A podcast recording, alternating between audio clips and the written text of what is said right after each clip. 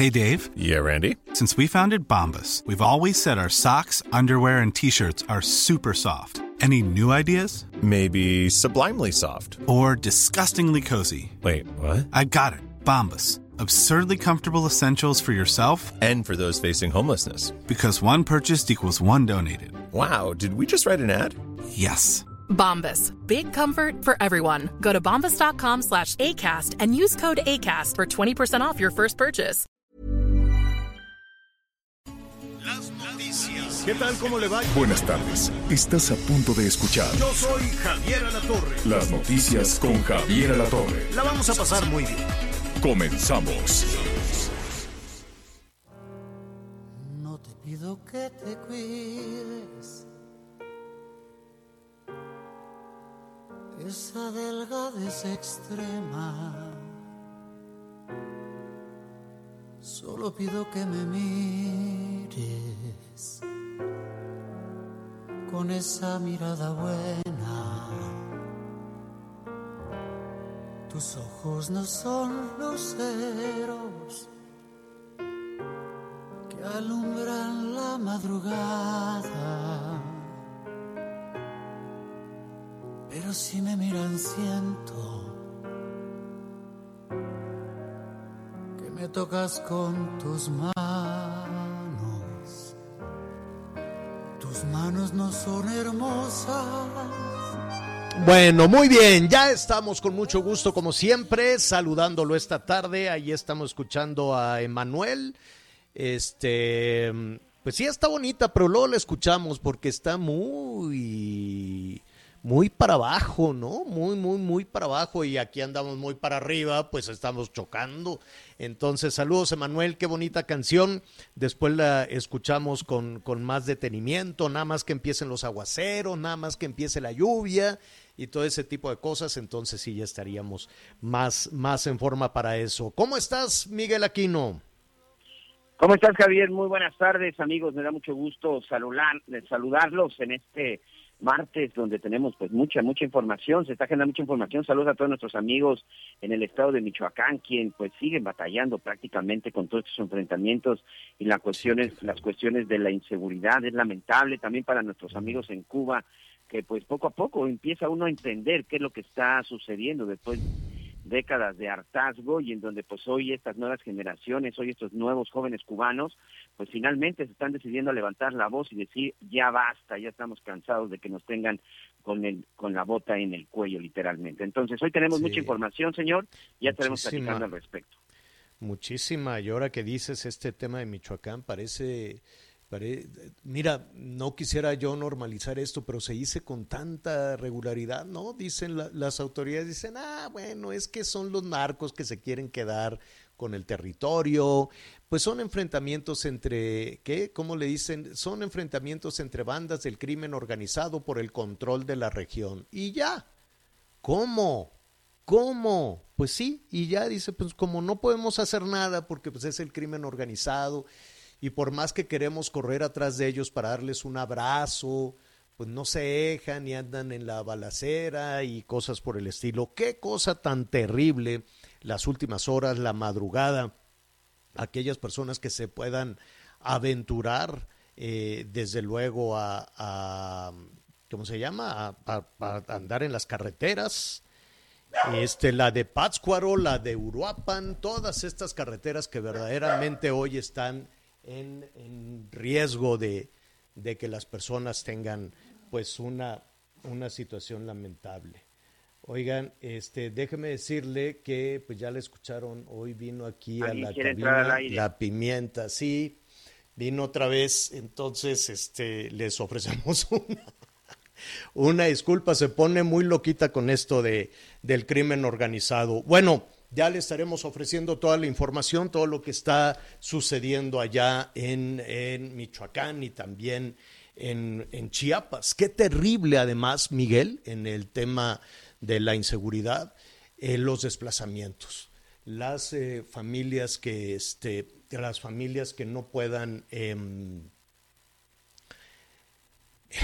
pues vivir con las extorsiones, con las balaceras, con las amenazas.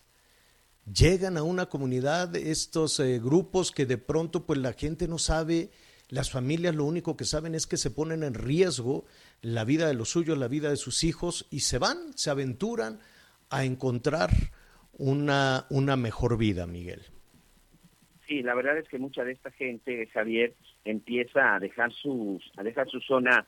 Uno, la primera, la primera situación de los desplazamientos que se da en México es aproximadamente por las cuestiones del trabajo, porque no hay trabajo, porque finalmente eh, pues, buscan una mejor forma, forma de vida y literal, bueno, pues abandonan muchos pueblos. Pero hoy en día el problema de los desplazamientos es por estos temas, por estos temas de seguridad. Fíjate que estuve eh, revisando algunas cifras sobre los desplazamientos. Es increíble, no tenemos todavía las cifras del 2021, por supuesto, pero tampoco las del 2020. Nos quedamos solamente con las del 2019, son este, cifras que incluso en su momento saca la Comisión Nacional de los Derechos Humanos y también incluso la Secretaría de, Gobernación.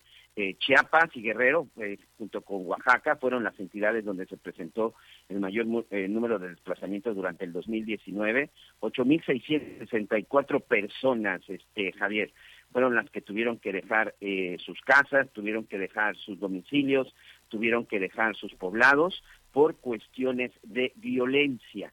Esto solamente son desplazamientos por violencia, insisto, solamente son cifras del 2019. Ya durante el 2020, durante la pandemia local 2021, me atrevo casi a decir y apostar que por supuesto la cifra la cifra aumentó, pero principalmente estos desplazamientos se dieron ya en Chiapas, Guerrero, Oaxaca, Michoacán, Sinaloa, Tamaulipas, Chihuahua y Durango, más o menos es el orden de los estados en donde se está presentando, donde se presentaron a partir del 2019, pues la gente que está abandonando sus hogares, Javier. Bueno, hay información en, desarrollo de la cual eh, le, estaremos, le estaremos informando. Ya vienen los Olímpicos y cada vez van causando más bajas. Roger Federer quedará fuera de los Olímpicos, lo acaba de decir a través de sus redes sociales. En un ratito más le, le vamos a, ofrecer la información. Vamos a ver cómo se desarrollan estos, eh, estos Olímpicos. Cada vez son más bajas, no habrá público y la verdad la competencia sin el entusiasmo de la gente también deja mucho que desear. Ya le estaremos ahí platicando. Atención, este.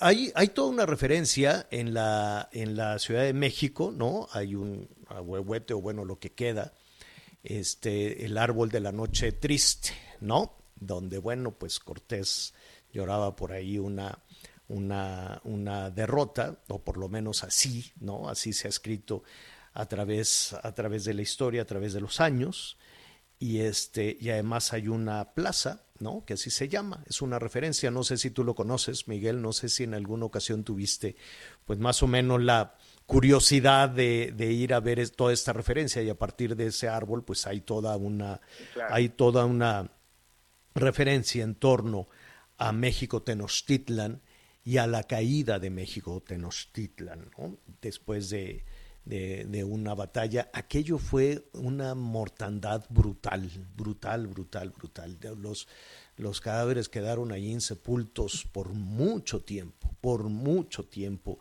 en las acequias, en los canales, en todo esto. Fue, fue una situación este, terrible. Pues ahora ya se le va a cambiar el nombre. Este, a partir de hoy se están anunciando varios nombres Puente de Alvarado, que pues la gente conoce Puente de Alvarado, tiene la referencia de la calle Puente de Alvarado, pues ya se acabó. Nada de Puente de Alvarado, que también hay toda una referencia histórica a, esa, a esa noche, a esa batalla, a partir de, de, pues de todos los acontecimientos que, que, se van a conmemorar, la palabra es conmemoración, este, conmemorar significa este, compartir la memoria, ¿no? De alguna manera, compartir la memoria de los acontecimientos, 500 años de la caída de México Tenochtitlan. Entonces hoy, en este momento, el gobierno de la Ciudad de México está diciendo, se acabó el árbol de la noche triste, ahora se va a llamar la noche victoriosa.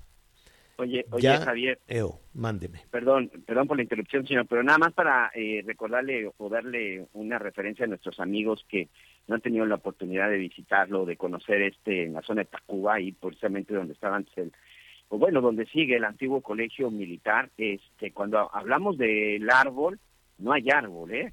Es un tronco que ha sido quemado muchas veces y que realmente ya solamente queda ahí un gran este, parte de la raíz y, el tronco, ¿no? Pero es un pedazo de madera ahí todavía cercado que este, pues que ha sufrido varios varios atentados. Así es. Bueno, pues eh, sí, habría que contar también esa historia, ¿no? Todo lo que ha batallado el pobre árbol durante los últimos 500 años. Bueno, pues ya se acabó, ya no va a ser el árbol de la noche triste, ahora va a ser la Plaza de la Noche Victoriosa. También se le va a cambiar el nombre a la estación Zócalo, del metro Zócalo. Ya no se va a llamar estación del metro Zócalo, ahora se va a llamar estación del metro Zócalo Tenochtitlan. Em, ¿Y qué otro cambio va a haber? Bueno, pues ahora la avenida Alvarado, Puente Alvarado, se va a llamar Avenida también Tenochtitlan, México Tenochtitlan. Entonces, este, pues esos son, son algunos de los anuncios que se están dando. Em, habrá mesas de discusión alrededor de, la Malinche o Malitzin. Eh, se están organizando, ya le diré dónde van a ser los eventos. Este, pues mire, es una nueva historia que se está escribiendo, es una nueva historia, ya sabe usted que de pronto pues la historia de nuestro país se ha modificado a partir de quien esté gobernando, ¿no? Entonces, la mejor referencia, referencia son los científicos, son los historiadores, son los académicos, la gente que ha dedicado toda una vida a tratar de construir una historia tan compleja como la nuestra, este, pero hoy, pues vamos a conocer, digo no hoy, a partir de, esta administración, vamos a conocer una historia que se está em, reinterpretando o se está reescribiendo o se está construyendo, ¿no? Se estará construyendo una, una nueva historia. Insistimos, esto no es eh, un tema únicamente de, de, la 4T, no es un tema únicamente de esta administración, eh, en varias etapas en la historia de nuestro país los gobiernos construyen o escriben este, la historia, ¿no? Entonces, pues ahora tendremos eso. ¿Qué es importante? Acercarse a los académicos, a, los historia, a las historiadoras, a los historiadores, a gente que ha dedicado más allá de las cuestiones electorales, más allá de las cuestiones políticas, más allá de, de, todos los eh, temas que tienen que ver con la administración pública, eh, pues dedican toda su vida a saber, a escribir y a tener certeza de cómo se desarrollaron los acontecimientos y quién es quién en la construcción de un Estado mm, maravilloso como es el que tenemos, un país maravilloso como es el que tenemos, ¿no? Un país, eh, México, con esas dos venas que han nutrido y no podemos negar ninguna de las dos venas, o por lo menos eso es lo que yo creo. ¿no? Hoy estamos hablando español, hoy tenemos, eh, estamos hablando castellano, este, hoy tenemos toda una referencia en lo que usted quiera, en la cultura, en la literatura, en la arquitectura, en, las bellas artes, en muchísimas cosas, en el desarrollo científico también, que se ha nutrido de esos dos afluentes generosísimos en México prehispánico y toda la herencia hispánica. Pero, pues eh, hoy estaremos seguramente ante una reinterpretación de la historia con un solo afluente importantísimo, con un solo afluente poderosísimo, el México prehispánico, desde luego, claro que sí, con una herencia increíble en muchísimas cuestiones, pero pues haciendo a un lado también este otro afluente hispánico en, en la construcción de nuestro, de nuestro país. Entonces va a haber iluminación, se va a iluminar el zócalo, se va a iluminar el primer cuadro. Yo siento, yo considero que ahora se va a iluminar con motivos este, eh, prehispánicos y habrá, insisto, muchísimos eh, debates para evitar o para borrar la palabra conquista, de acuerdo a lo que ha dicho Claudia Sheinbaum, ¿no? Habrá muchísimas metas, mesas, perdón, para eliminar esa palabra, para quitar este, este tema o por lo menos cuestionarlo. Y este y también pues una crítica severa a toda la herencia colonial, a toda la herencia hispánica, ¿no? Entonces, eh, pues así, están, así está la propuesta. Díganos usted qué, qué opina, ¿no? Usted, este, es importante quitar, cuestionar. Es una parte muy dolorosa también, es cierto, ¿no? Ir revisando, ir cuestionando, ir revisando, ir quitando capas de barniz, ¿no? Capas y capas y capas en esta historia que hoy hemos este, construido. Así es que eh, ah, y vamos a tener una réplica del Templo Mayor de 16 metros de altura que se va a construir, quiero suponer que en el Zócalo. No, no, no lo, no, no, le vamos a, ofrecer esta información en un momentito más. Eh, y, Miguel, pues em, yo siento que es importante esto que se está haciendo, ¿no? Recuperar la parte em, prehispánica, la parte sí majestuosa del Templo Mayor, la parte majestuosa de Tenochtitlan y eh, pues tratando de negar, evitar, cerrar, enterrar o desterrar, más bien dicho, una, una parte eh, que no sé cómo, le, cómo haremos para borrar eso de nuestra memoria histórica, para borrar, rechazar y para renegar de esa otra este, herencia que, que ahí está, ¿no? Yo, yo creo que sí hay que criticarla y como dice Claudia Sheinbaum, no hay que ver todo lo que nos ha dejado, que son puras cosas este, malas, dice que ha dejado solo eh, racismo y ha dejado solo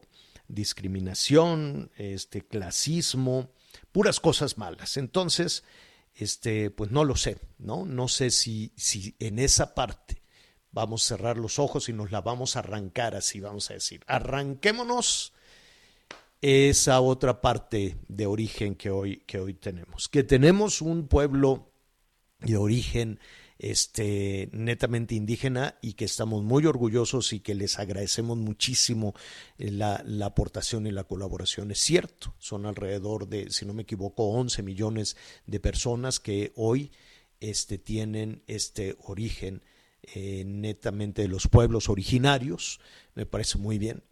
Y hay que apoyarlos, hay que impulsar a que salgan de un asunto de abandono en el que se encuentran las comunidades, eh, los pueblos originarios en nuestro país. Son 11 millones. Hay otros 120 millones aproximadamente de personas en este país que eh, compartimos este, este origen muy poderoso de dos insisto, dos grandes afluentes. Bueno, ya, ya estaremos retomando ahí su punto de vista, que como siempre es el más importante.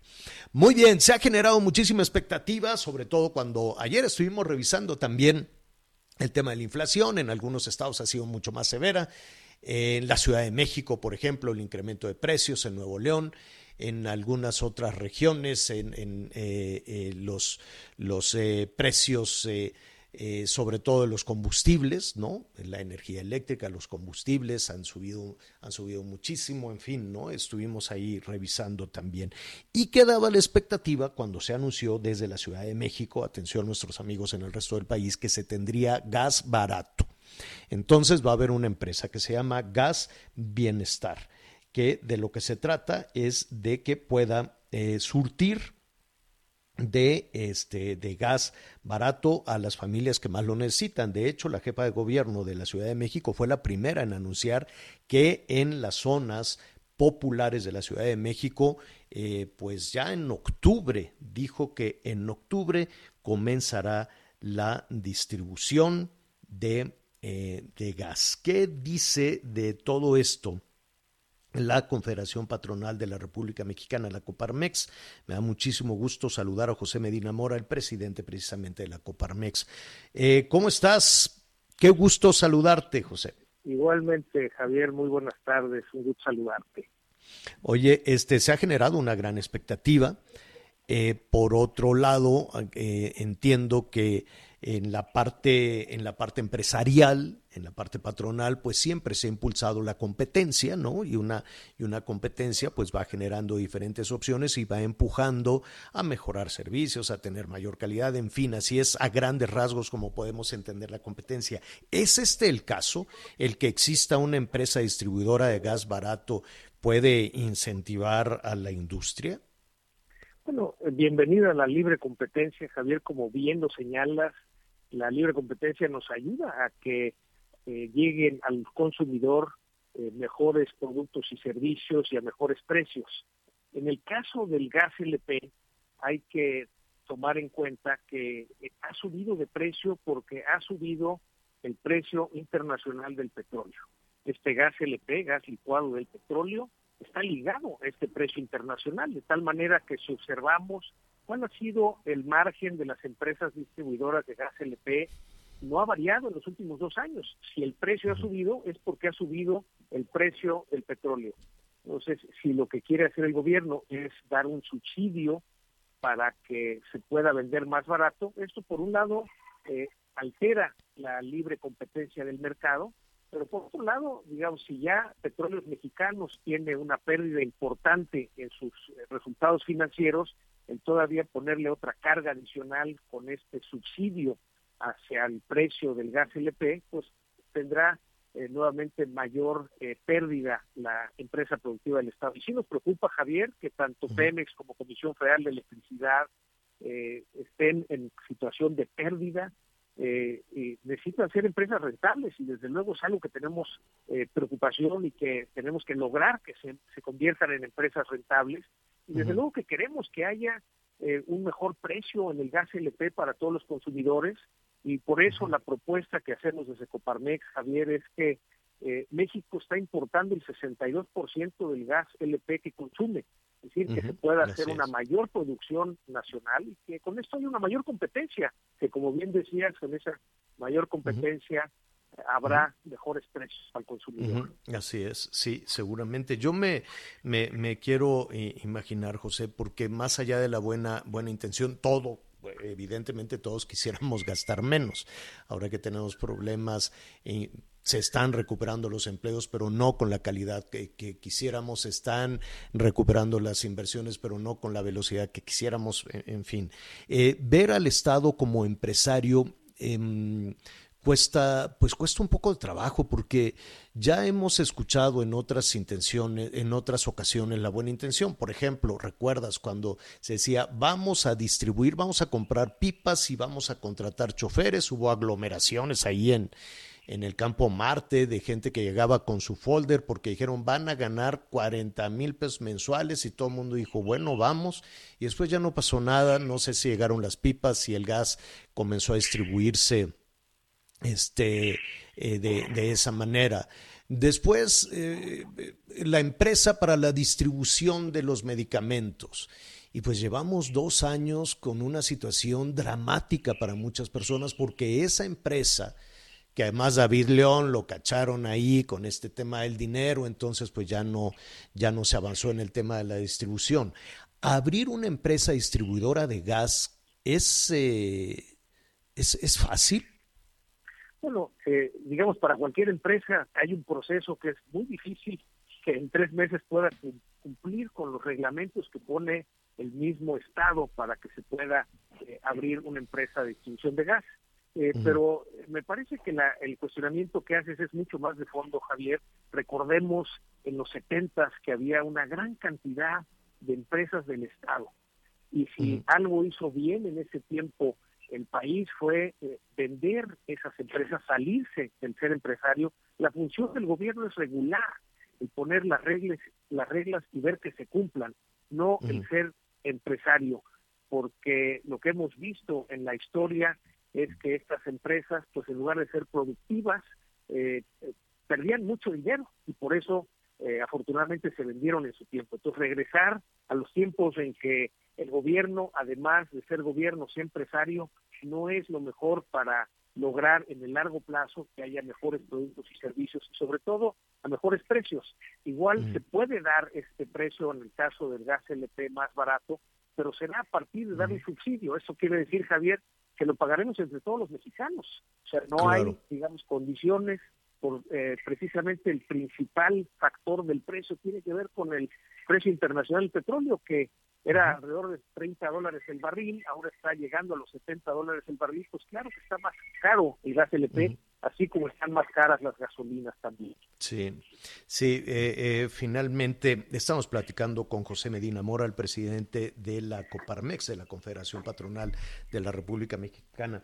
Eh, finalmente, José, no, no, no sé eh, si en alguna oficina de, Pemex de pronto se reunieron y dijeron, bueno, ¿qué traemos pendiente? Pues traemos esto, traemos deuda, traemos refinerías, traemos, ¿no? Miles de, miles de cosas. Bueno, ahora hay que hacer esta empresa distribuidora de gas. Em, no sé en términos presupuestales cómo, cómo llevar a cabo esto, debe ser una tarea un tanto compleja.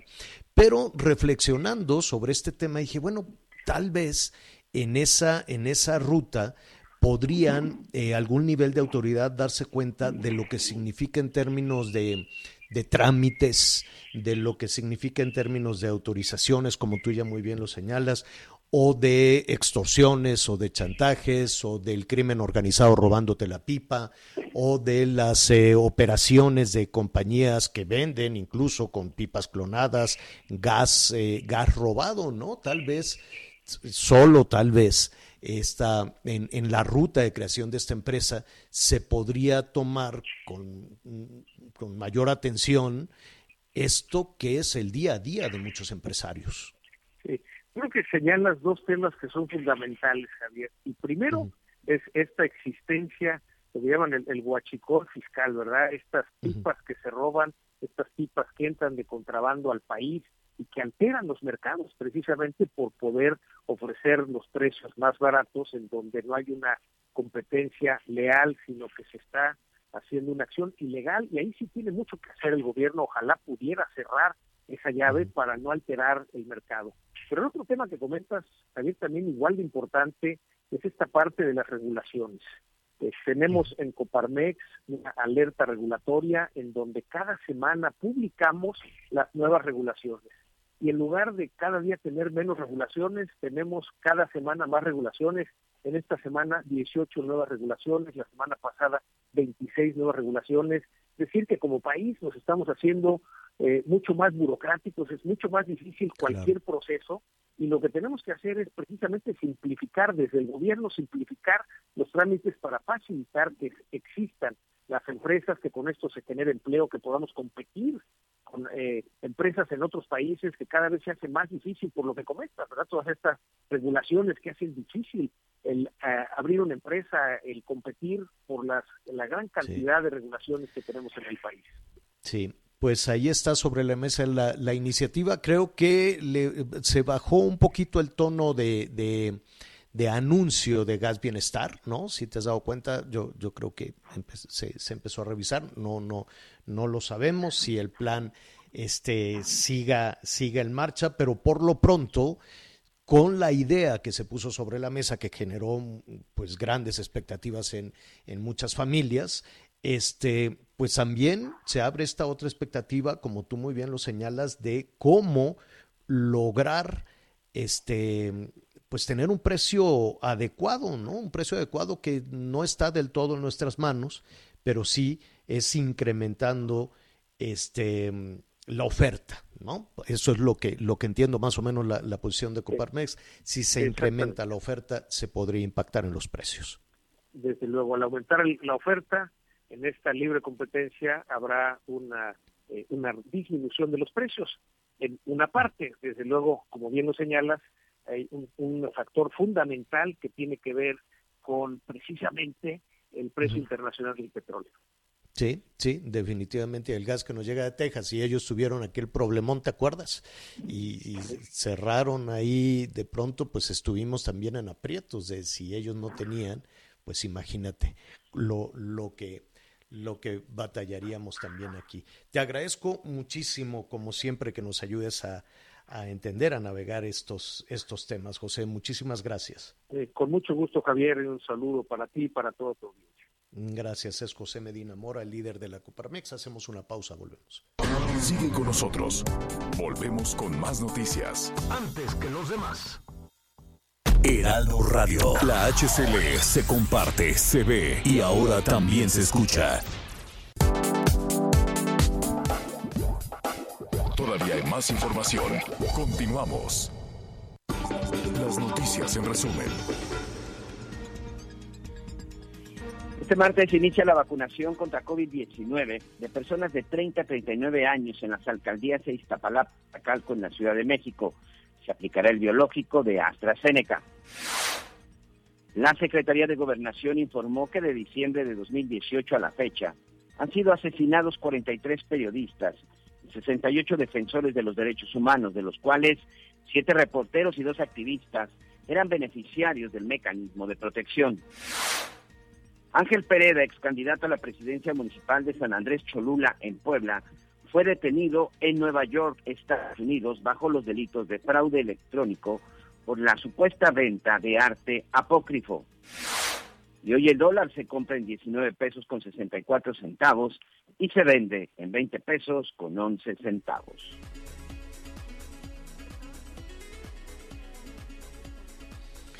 Ok, ok, muy bien. Eh, Gracias, gracias por su compañía. Muchísimos comentarios respecto a, a todas estas eh, modificaciones en, en, la construcción de la historia y las decisiones que está tomando el, eh, el, eh, el gobierno de la... Es el gobierno federal, desde luego, en todas las, las celebraciones que habrá este año, conmemoraciones, más bien conmemoraciones que habrá este año, los 500 años de la caída de México Tenochtitlan. Por cierto, que entre los invitados, pues, eh, pues se eh, ha generado también, eh, eh, Miguel Amigos, pues algo de, de, cuestionamientos, ¿no? Por ejemplo, hubo una invitación eh, por parte del canciller, estuvo en Moscú, entonces invitó a Vladimir Putin, el presidente ruso, a estas, a estas celebraciones, las de este año, ¿no? Las del México Independiente, ¿no? Las de la, de la conclusión, ¿no? De, de, la, de la guerra de, de, independencia, la caída de Tenochtitlan, en fin, ¿no? Son diferentes ahora las, las celebraciones. Estamos hablando de aquello que sucedió en 1821 con la entrada del ejército trigarante, que es la conclusión de la guerra de independencia. Yo estoy de acuerdo en que, en que ahí también tendría que haber una celebración con el origen del país, aunque pues tradicionalmente eh, hablábamos de 1810, de lo que sucedió en Dolores Hidalgo, en fin. Eh, el hecho es que para estas celebraciones se ha invitado a algunos personajes. Por ejemplo, tengo entendido que no se ha invitado al gobierno español, a ningún representante tampoco de la corona española este, del, Vaticano, pues a propósito también, este, para, el, para el Vaticano, pues son 500 años de la evangelización, que es una visión distinta a la que se tiene desde el gobierno mexicano, ¿no? Entonces el jefe de la Iglesia Católica, o por lo menos allá el jefe de Estado Vaticano, ha dicho, bueno, nosotros estamos porque queremos celebrar 500 años de la evangelización de América a partir de, de este acontecimiento, pero para el gobierno mexicano son este 500 años de este pues de una presión brutal sobre los pueblos originarios y por lo tanto la Iglesia Católica tendría que arrodillarse a pedir perdón. La corona española también tendría que arrodillarse a pedir perdón. Entonces el asunto ha sido muy complejo, las invitaciones no necesariamente han llegado a todos, seguramente para pues los gobiernos que, que, amigos de, México, los nuevos amigos de México, eh, Argentina, en fin, algunos eh, eh, países centroamericanos, China, este, la Unión Soviética. A los Estados Unidos, que yo sepa, Miguel, creo que todavía no ha llegado alguna invitación. De eso le estaremos hablando, además de todos estos temas que hoy se están anunciando. El, se cambiará el nombre del Zócalo, se cambiarán algunas estaciones del metro, se cambiarán algunas avenidas este, que ya después le diré por qué se llaman de, de esa manera. Antes, eh, saludamos a nuestros amigos allá en eh, Michoacán, que la verdad parece una pesadilla sin fin lo que se está viviendo. Bueno, hasta representantes del Vaticano han, llegado, se envían, este, pues se dan instrucciones desde la Ciudad de México y se anuncian cosas distintas desde la capital de la República, los acontecimientos que ahí hay. Un tema que no necesariamente, insistimos, esto no es únicamente algo privativo de la 4T. Recuerde usted todas las pésimas decisiones que se tomaron en el gobierno de Enrique Peña Nieto, que mandaron allá un virrey a, a realmente descomponer todavía más los problemas que ya se estaban viviendo en Michoacán. El hecho es que los años pasan. Sí, perdón, Miguel, querías tú agregar Te iba a decir, a Alfredo Castillo, que llegó a tratar de poner orden y que al final empezó a legalizar lo ilegal, ¿no? Le empezó a dar permiso a estas policías comunitarias al, al uso de armas, señor. Y hoy lo que tenemos es el crimen organizado tomando control y hoy tenemos un gobernador saliente que dice que el crimen organizado decidió en los procesos electorales. Y hoy lo que tenemos son noches de temor, de, angustia, de miedo en diferentes sectores de Michoacán. ¿No es así, Jorge? Nuestro compañero Jorge Manso tiene, como siempre, el pulso de lo que está sucediendo en Michoacán. ¿Cómo estás, Jorge? Mi querido Javier, Miguel, qué gusto saludarles. Eh, como siempre, pareciera que soy el que porta con las noticias negativas de Michoacán, pero es la realidad, lo que estamos viviendo. Terror, uh -huh. pesadilla, como bien lo decías, Javier, es lo que se vive en algunas regiones de Michoacán, en donde parece eh, que lo imposible es posible. Eh, carreteras trozadas, literalmente con maquinaria pesada, han sido eh, destruidas, han sido derribados puentes, han sido quemados vehículos, balaceras por todos lados, eh, convoyes de el, grupos delincuenciales eh, por cualquier punto, eh, muertos tirados en, en, las calles y sin la presencia de autoridad. esto es lo que se vive en la región de Tierra Caliente en Michoacán. Esto es lo que está ocurriendo en estos momentos. No hay presencia de las autoridades, aun y cuando el gobierno de Michoacán y la federación han dicho estará la presencia del ejército mexicano, de la Guardia Nacional, de la Policía Estatal. En Buenavista, prácticamente 24 horas de enfrentamientos constantes se vivieron eh, hace, eh, pues el día de ayer. Todavía hoy hay algunos eh, remanentes de esta eh, lucha entre grupos de la delincuencia organizada. No hay autoridad, no había autoridad que pusiera orden, que pusiera fin. ¿Por qué? Porque la carretera había sido trozada. Tres puntos carreteros en la región de Tierra Caliente, en la zona de Buenavista, y Aguililla, en donde lucha el cártel Jalisco Nueva Generación y el cártel de los Viagra, que forma parte de Cárteles Unidos, eh, pues están peleando el terreno a como dé lugar, se están enfrentando unos a otros y no hay quien ponga pues orden, la sociedad es el rehén, la sociedad está en medio de, este fuego cruzado. Las víctimas que hasta este momento no hay números oficiales, pero los pobladores me han compartido que las personas que han fallecido han sido porque han estado en el fuego cruzado. Obviamente también seguramente habrá víctimas de los grupos que están peleando, pero por si fuera poco, esto fue en un municipio, Buenavista eh, producto de la desaparición de El Quiro. ¿Quién es El Quiro? Uno de los fundadores del movimiento de autodefensas que junto con Hipólito Mora eh, pues fundaron justamente este movimiento aquel 24 de febrero del 2013. Ellos fundaron el grupo Autodefensa para poder eh, combatir al grupo hegemónico en aquel entonces Caballeros Templarios y de esta manera pues eh, liberarse del yugo de los delincuentes. Ahora la, eh, el supuesto secuestro, que fue confirmado ya por la Secretaría de Seguridad Pública, desató bloqueos, quema de vehículos y enfrentamientos. Y hoy en la madrugada, el municipio de Tepalcatepec, de donde es originario, eh, fue agredido, fue, eh, pues de alguna manera, un, dos convoyes del cártel Jalisco Nueva Generación eh, se introdujeron a este municipio en donde generaron una eh, hubo un enfrentamiento entre autodefensas de esta zona, se hacen llamar autodefensas, y policías locales.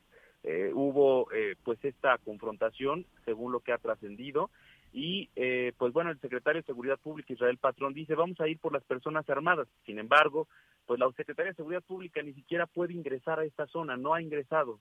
el anuncio seguramente es pues un eh, pues algo que no estaba por demás decirlo, pero que en la realidad, en la práctica, eh, la región de Tierra Caliente está a merced de los grupos de la delincuencia organizada, Javier.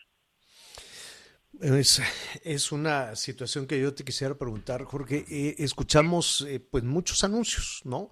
Algunos tienen que ver con, con, competencia política, algunos anuncios pues se escuchan desde sitios muy lejanos a todas estas eh, comunidades. Eh, ¿Qué, ¿Qué, dice el ciudadano de a pie? ¿Qué dice el, el, ciudadano que se tiene que ir, que es extorsionado, que es desplazado o que, o, o vaya, que tiene que ir a comprar alimento para, para, para fertilizante para sus predios o alimento para la granja de puercos y que no pueden salir? ¿Qué, qué, es, qué se estaría esperando? Lo que esperaría la autoridad, la, la sociedad de la autoridad es que actúe. Sin embargo, está consciente también de que los grupos de la delincuencia organizada están mucho más armados y más equipados que el propio gobierno. ¿Qué es lo que hacen?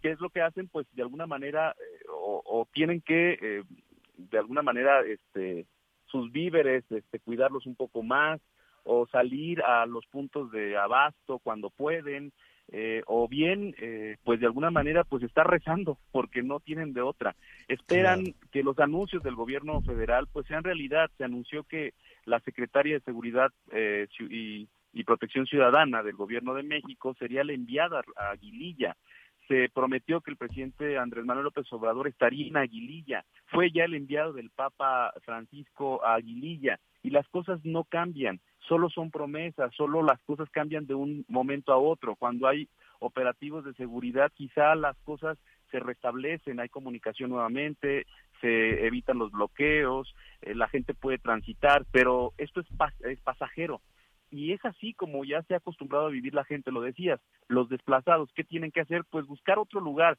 Eh, hay decenas de familias del de municipio de Aguililla, de la tenencia del Aguaje, que se han desplazado a Paxingán o a otros municipios, puesto que ya no es posible poder vivir en esos puntos, porque ya no, solo, ya no solo es el tema de su seguridad, sino que ya no hay para el alimento, ya no hay para poder, pues, de alguna manera vivir, y esto es lo que están haciendo las familias. Otras más están pidiendo asilo político en los Estados Unidos. Esta es una práctica que está creciendo de manera muy frecuente en la región de Tierra Caliente porque pues está justificando que ya no es posible vivir en medio de esta guerra que se ha desatado entre grupos de la delincuencia, Javier. ¿Qué es lo que hace la gente?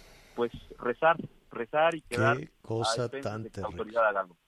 Qué terrible, qué terrible situación. Viene el cambio de estafeta, viene el cambio de gobierno, viene desde luego la, la pues toda la, esperanza de la ciudadanía de que las cosas sean posibles, de que las nuevas autoridades tengan la, capacidad, la libertad eh, y, lo, y el, ahora sí que la capacitación y el personal suficiente para garantizar la seguridad de las personas, ¿no? Y en muchas ocasiones esa es la promesa que se escucha siempre en las campañas y llega esta nueva administración con una expectativa enorme de que pueda solucionar, de que pueda solucionar este tema. De eso hablaremos en, en, en la próxima conversación. ¿Qué te parece, Jorge, cómo llega la nueva administración?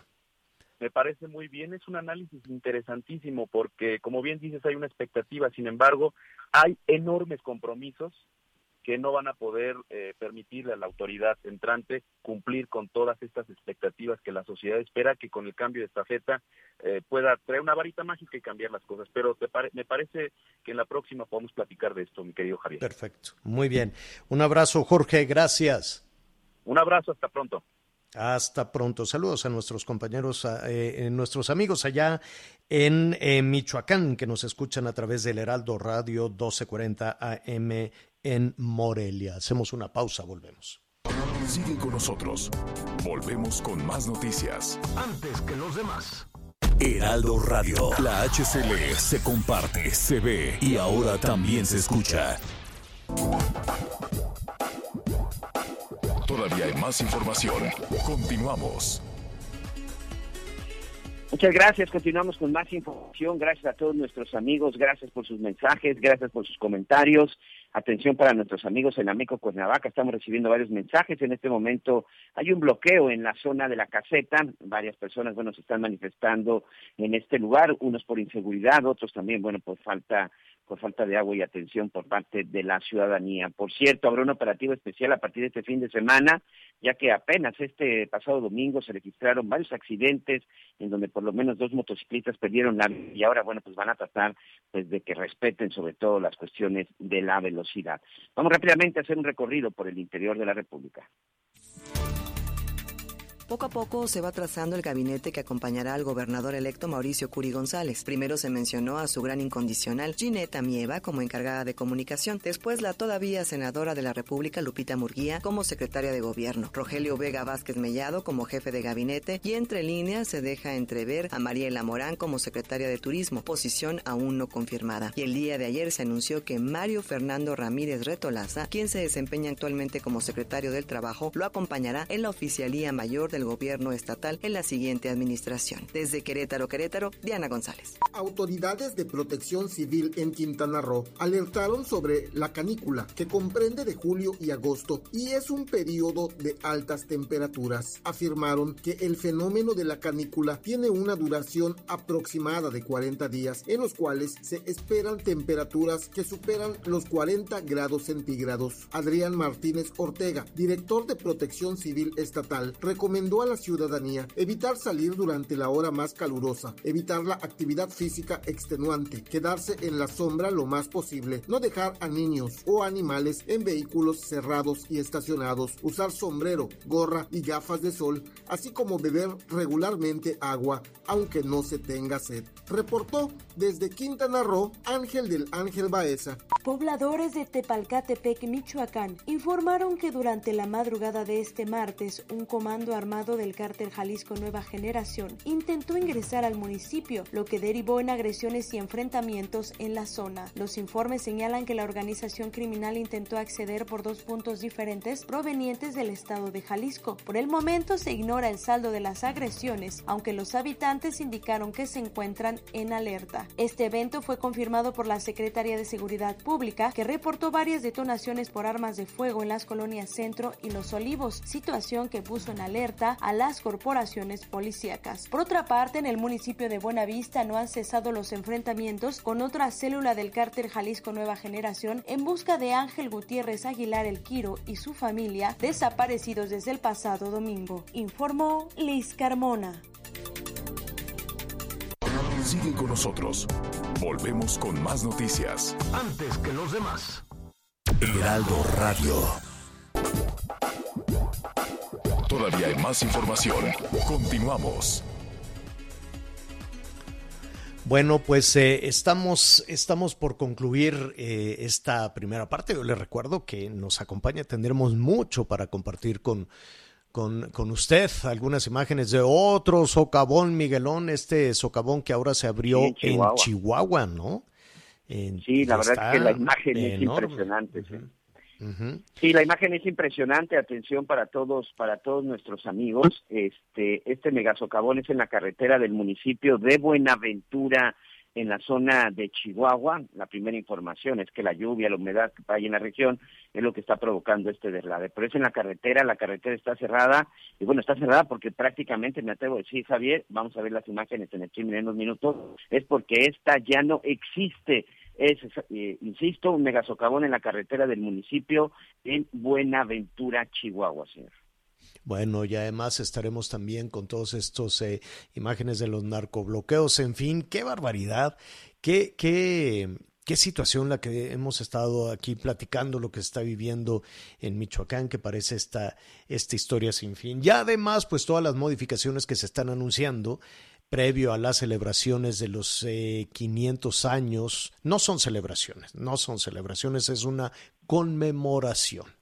Es eh, tomar memoria, la nueva historia que se está contando a partir de la caída de México Tenochtitlan. When you make decisions for your company, you look for the no-brainers. And if you have a lot of mailing to do, stamps.com is the ultimate no-brainer. It streamlines your processes to make your business more efficient, which makes you less busy. Mail checks, invoices, legal documents, and everything you need to keep your business running with Stamps.com. Seamlessly connect with every major marketplace and shopping cart. Schedule package pickups and see your cheapest and fastest shipping options from different carriers, with rates up to 89% off USPS and UPS rates. And with the Stamps.com mobile app, you can take care of mailing and shipping wherever you are. Make the same no-brainer decision as over 1 million other businesses with Stamps.com. Sign up with Code PROGRAM for a four-week trial, plus free postage and a free digital scale. No long-term commitments or contracts. That's Stamps.com. Code PROGRAM.